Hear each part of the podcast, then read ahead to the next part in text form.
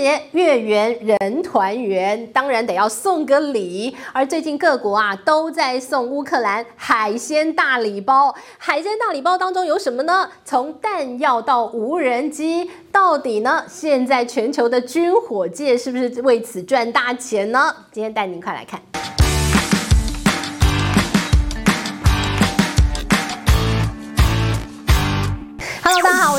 今天呢，我们要带大家来聊一聊美国是如何从俄乌战争当中得利哦。同时呢，也要带您来看一看，目前呢，全世界啊，在军火市场当中啊，现在开始此消彼长，而且未来的战场在无人机，而无人机的战场就是中国跟美国之间的较量。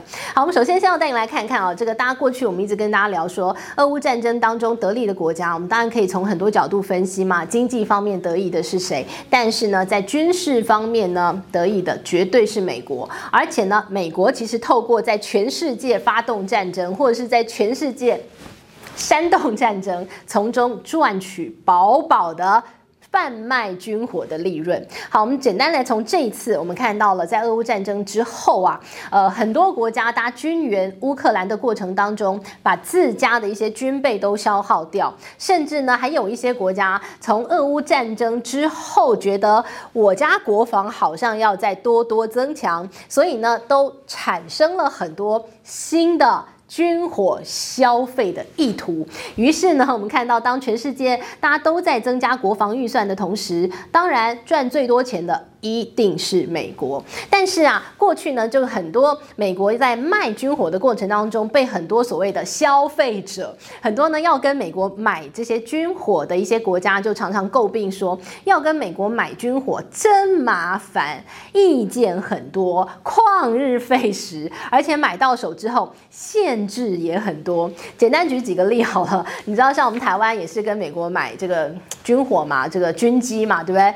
然后呢，在这个前几年的时候啊，曾经一次啊，在这个菲律宾那个地方啊，呃，这个渔船之间有点不愉快了哈。那于是呢，这个菲律宾当然他们的军方也要去帮自己的渔船声援嘛。那我们台湾也去嘛。但问题是啊，台湾就去了一些这个非常老旧的烂烂飞机啊，不能讲烂飞机哈，去了一些非常老旧的战机。那你说，哎，那我们跟美国买 F 十六嘞，怎么不能去哎？哎，后来搞半天，原来啊，美国有规定啊，呃，你跟我美国买的这个飞机，呃，你不能跟呃美国的盟友为敌。那菲律宾是不是美国的盟友？是啊，呃，美美军还驻菲律宾有这个美军基地呢。所以呢，你这个跟美国买的飞机不能够跟菲律宾对峙，不行。所以呢，哎，F 十六就不能去声援台湾的渔民了，很尴尬哈。所以呢，你跟这个美国买了军火，你还限制一大堆。最近也看到乌克兰。呃，美国不是给了支援了他们的一个这个呃这个飞弹系统吗？那也告诉这个乌克兰说，哎，但是你不准打俄罗斯的本土啊。所以呢，你知道美国就有非常多的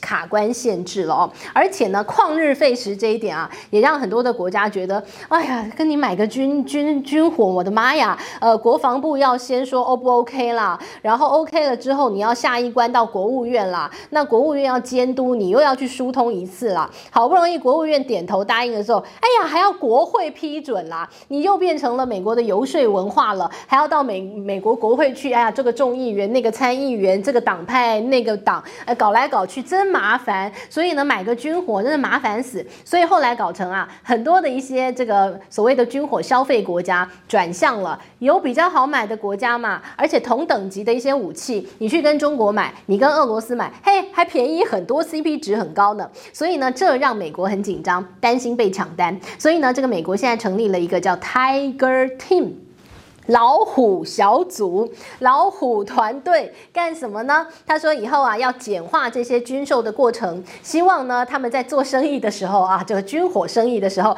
能够更快速。更有效率。好了，无论如何啦，我们看到了现在这个美国啊，也的确从俄乌大战当中，他拿到了很多的军售订单了哦。我们来看他的订单满手啊，光是七月份一个月，他成交了四十四笔的军火订单。好，四十四笔什么意思呢？我们给大家过去几年的数字哦，在二零一九年一整年，美国的这个所谓的军火订单二十五笔。刚刚讲七月几笔，四十四笔。二零二零年全年四十三笔成交订单，二零二一年全年四十笔成交订单，所以呢，光七月份一个月。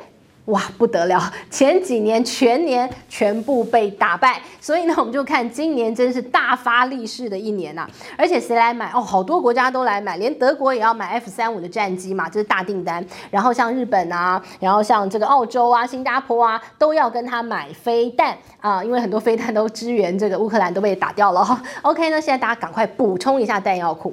但是问题来了，你拿那么多订单，你做得出来吗？现在呢，美国其实也伤脑筋哎，因为他给人家的交货期限都压得好后头哦，有的说两年后，有的说三年后，有的说五年后的，为什么交不出订单来？因为呢，现在美国他们的一个军火生产线更急着要做的是。补充美国自己的弹药库，他们有所谓的安全库存，但现在呢，我们看到过去啊，这个美国在支援乌克兰的过程当中，把好多的弹药全部支援前线，通被打光了，瞬间哦，自己安全库存不够了，所以最近我们看到美国自己在做检讨，他说支援太多了，万一真的爆发战争的话，现在美国他们现有的弹药库不足以去。支援他们自己有个万一要战争，所以呢，安全库存不足。我们从一件事情看得出来，过去一段时间，美国支援乌克兰的这个军武的支援，可以说全世界第一名。好，他支援了什么？我们只看一项东西，呃，就是这个榴弹炮。过去我们看到美国，呃，过去一段时间支援了八十万枚的。一五五毫米的榴弹炮的弹药，好，子弹好，直接通通送给你，前线支援好。但是呢，最近啊，这个乌克兰说，哎，我们还要，我们还要，还需要，不够了，打掉了，没有了。然后呢，这个美国说，嘿，你们省着点用啊，怎么用那么快啊？到底有没有瞄准啊？那不是你们家花的钱就随便给我乱打，是不是啊？啊、哦，所以呢，现在美国呢就说，哎呀，不好意思，一五五毫米没有了，给你一零五毫米的弹药。呃，乌克兰就啊，反正不用钱，来吧来吧，OK 哈。好，那为什么呢？一五五毫米感觉威力比较大，里头弹药填充比较多，为什么都不给了嘞？后来才知道，原来真相是，本来啊，这个美国自己也应该有安全库存的，但是通通都支援你了，现在我们不够了，不够了，我还支援你一五五毫米，剩后最后剩下这一点点，我要这个防范未然，不能再通通给你了，所以就另外一个感觉比较次一级的一个这个弹药就给你了，到乌克兰去，这是一个。那但是现在呢，就说了，那怎么办？呃，少掉的部分当然赶快把它补充回来，但问题是，这就是为什么美国要成立这个 Tiger。因为呢，他们的一个这个补充弹药的一个流程，就跟他要对外军售一样。旷日费时啊！我们看洛特希德马丁就讲了，他说：“吼，这个美国国防部真是伤脑筋哎！这个每一回说，呃，要买什么样的军火，要买个什么样的弹药，光是这个 paper 的往来啊，哇塞，有的时候一年，有的时候两年，搞什么啊？你如果真的要打仗的话，等到你的子弹做出来哦，你都已经死在前线了啦。所以呢，他们就讲说，从下订单一直到这个弹药做出来，可能需要十三到十。八个月的时间。等你十八个月的话，子弹打光了，最后就互丢石头吧。那怎么办呢？没办法。所以呢，我们看到这就是为什么现在美国的一个这个军火的一个制造，还有他们在这个文件往来实在是太花时间。现在美国要重新做检讨。好，那我们就来看看目前这个支援乌克兰的状况啊。美国当然是大宗啦，没什么好说。但其他国家就很大的不同。英国其实也支援了很多。那英国呢，支援的部分哦。几乎呢都是武器的支援，而且说到做到，当初承诺的几乎全部通通到位。但有些国家不是如此啊。当初呢说要支援的时候啊，美国说我支援，英国说我支援，大家都说我也要支援。但很多国家说说而已，比如说德国，德国说我要支援，但是呢，据说到目前为止啊，支援的根本都说说而已，没什么到位。而且呢，到目前为止啊，呃，有人这样说，德国就是说的比做的多。说的比唱的好听，很多承诺的都没有办到。那真的有办到的呢，就是支援一些，嗯，嗯，睡袋啊，支援一些，嗯，枕头啊。支援一些医药啊，都是支援这些周边的哦。那另外一个国家更直接，法国。法国他说我支援，但是哦不好意思哦，我不会支援你武器哦。他支援什么？他说他支援钱给你，然后呢，就是让整个乌克兰它的金融体系可以持续运作。他不是支援你什么军备让你去打俄罗斯，没有，它支援你的是维持你的社会运作的钱而已。好了，那你说这些国家为什么天差地远呢？你看美国一大堆的武器弹药，要英国呢也是就讲说到做到，都给你武器弹药，坦克送你弹药、飞弹药什么都给你。好，那完全不同吧？哦，那这就是大家态度的不同。美国、英国呢，就是希望把普丁给拖死，最好你整个国家呢被拖拖拖拖到落后国家，那最棒了。所以呢，当然就是前线支援，赶快你去跟他打，跟他打，反正是别人打。好，但是呢，法国、德国不一样啊。法国、德国呢，在经济上、能源上，它依赖这个俄罗斯啊，所以呢，他们还存有一丝，我们可以和谈吧，我们可以不要打吧。别打了吧，希望我们冬天好过吧，还有这样的一丝希望。所以呢，他们当然不希望啊，这个我生育支援一大堆的武器，你们还打个没完。所以呢，他们就是希望还保留保有一个弹性空间，到时候你可以去和谈嘛。那和谈的时候，你就可以跟普丁总统讲啦。